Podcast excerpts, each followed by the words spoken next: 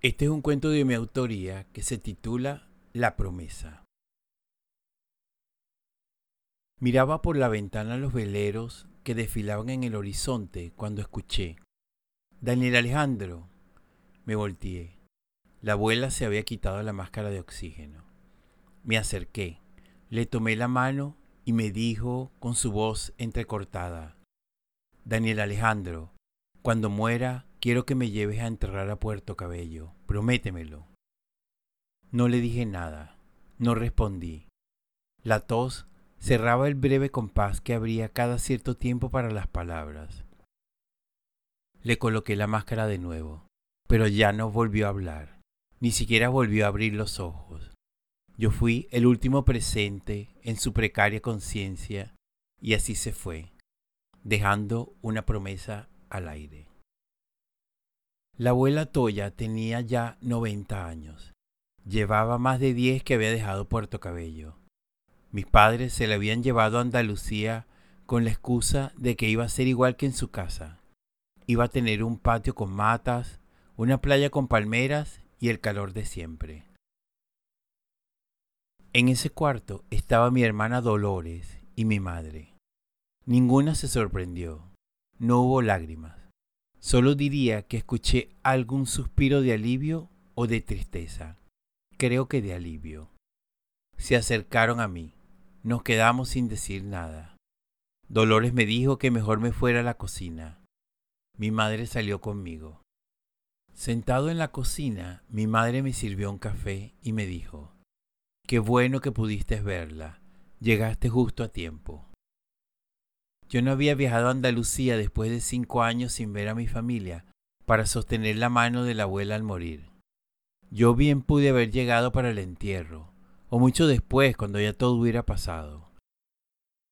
Aún sin haberle dado vuelta a la segunda cucharadita de azúcar del café, mi hermana entró a la cocina y me dijo, ya yo contraté el servicio de cremación.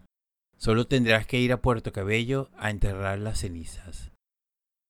El aliento a tabaco de la abuela apenas comenzaba a diluirse de mis sentidos cuando una gota fría recorrió mi espalda de solo pensar regresar a Venezuela y el olor a pescado podrido de Puerto Cabello. Esa noche regresé al cuarto de la abuela. Su silueta seguía presente en la sábana. En la mesita tenía una estampita de José Gregorio, un retrato con mamá y la tía Lucy, unas violetas resecas y una caja de fósforo. Busqué debajo del colchón. Allí estaban los cachitos de tabaco que ya no se podía fumar. Esos restos que luego enrollaba en un nuevo tabaco y se los fumaba cada tarde en la mecedora con la candela hacia adentro, peinando su larguísima cabellera blanca que contrastaba con su piel morena de fogón. Al llegar al cementerio estaban unos pocos familiares, algunos vecinos, mi madre y mi hermana con su espigada figura y sus ojeras solemnes.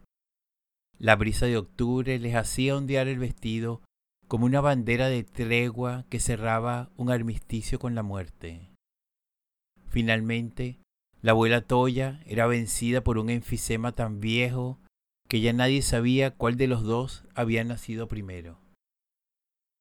Al terminar el funeral, vino una persona muy seria y funeraria nos entregó una caja pequeña que contenía las cenizas de la abuela. Dolores recibió la caja y tras dar las gracias, de manera muy funeraria también, se volteó hacia mí y me dijo, Vale, ya yo hice mi parte, ahora cumple tu promesa, vale. Pero yo no había hecho ninguna promesa. Ni siquiera le dije, Claro que sí, abuelita, yo te llevo donde tú digas. Yo no dije nada y no siempre el que calla otorga. Entonces le dije, pero ¿por qué no la enterramos aquí, cerca de ustedes? Así le pueden llevar flores el día de la madre. Ella no se va a dar cuenta. Sería lo mejor. Yo no quiero ir a Venezuela, y menos a Puerto Cabello.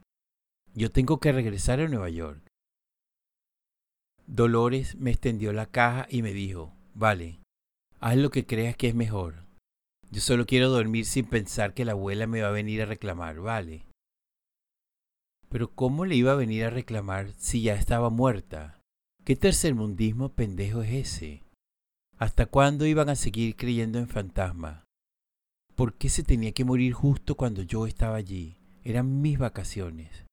Agarré mi cajita y me fui al carro.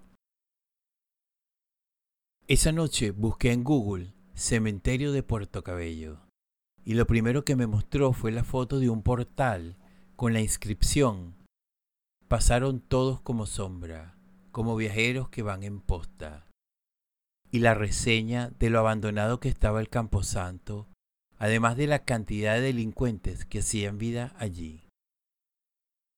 Por momentos me sentí rodando por esa carretera llena de huecos y ventas de empanadas hasta llegar al portal, entrar con mi cajita bajo el brazo y sentir un cañón que me apuntaba a la cabeza. Llamé a mi novia para decirle lo ocurrido. Le dije que la abuela había muerto y me había hecho prometerle que llevaría sus cenizas a enterrar a Puerto Cabello, a lo cual respondió con bastante complacencia y me dijo que ella me acompañaría. En cierta manera me sorprendió, pero a los pocos segundos entendí cuando me dijo que la abuela había sido muy sabia en escoger pasar el resto de su espiritual existencia en Puerto Vallarta, lo cual tuve que aclarar que era Puerto Cabello en Venezuela. Y ahí ya salieron mil compromisos que no le permitirían salir de Nueva York hasta el próximo siglo. No pude disfrutar de mis vacaciones como lo tenía planeado. Y no fue la muerte de la abuela, aunque sí le agregó un tono oscuro a la pintura. Pero lo más duro fue esa bendita promesa que no hice. Y no me parece que alguien, porque está en sus últimas palabras, pueda disparar una promesa y dar en el blanco. Le dije a mi hermana que ese trabajo de ir a Puerto Cabello le correspondía a ella. Y siendo muy ella como siempre, bajó la mirada hasta encontrar mis ojos y con la sutileza de un rastrillo me dijo, Acuérdate que la abuela siempre decía que las mujeres no cargan urna. Si yo decidiera ir a Puerto Cabello, la promesa sin cumplir seguiría siendo tuya. Y si no cumple su último deseo, estoy segura que la abuela se va a peinar su cabellera sentada en tu almohada por el resto de los días.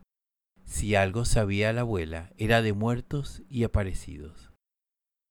Desde el fondo, Asintiendo con su cabeza canosa y desleal de siempre, mi madre me dijo, Así es, Daniel Alejandro. El taxi iba por el paseo marítimo de Torremolinos con dirección al aeropuerto. Veía cómo desfilaban las palmeras en las playas sin turistas. Ya cerca del final, le dije al taxista que se detuviera en el próximo chiringuito. Me bajé, caminé hacia la playa, Vacié la cajita en el mar y regresé al taxi. Pude haberla vaciado en el pipote de la basura, pero quise agregarle cierta poesía al momento y lo hice en el mismo océano que llegaba hasta su puerto cabello natal.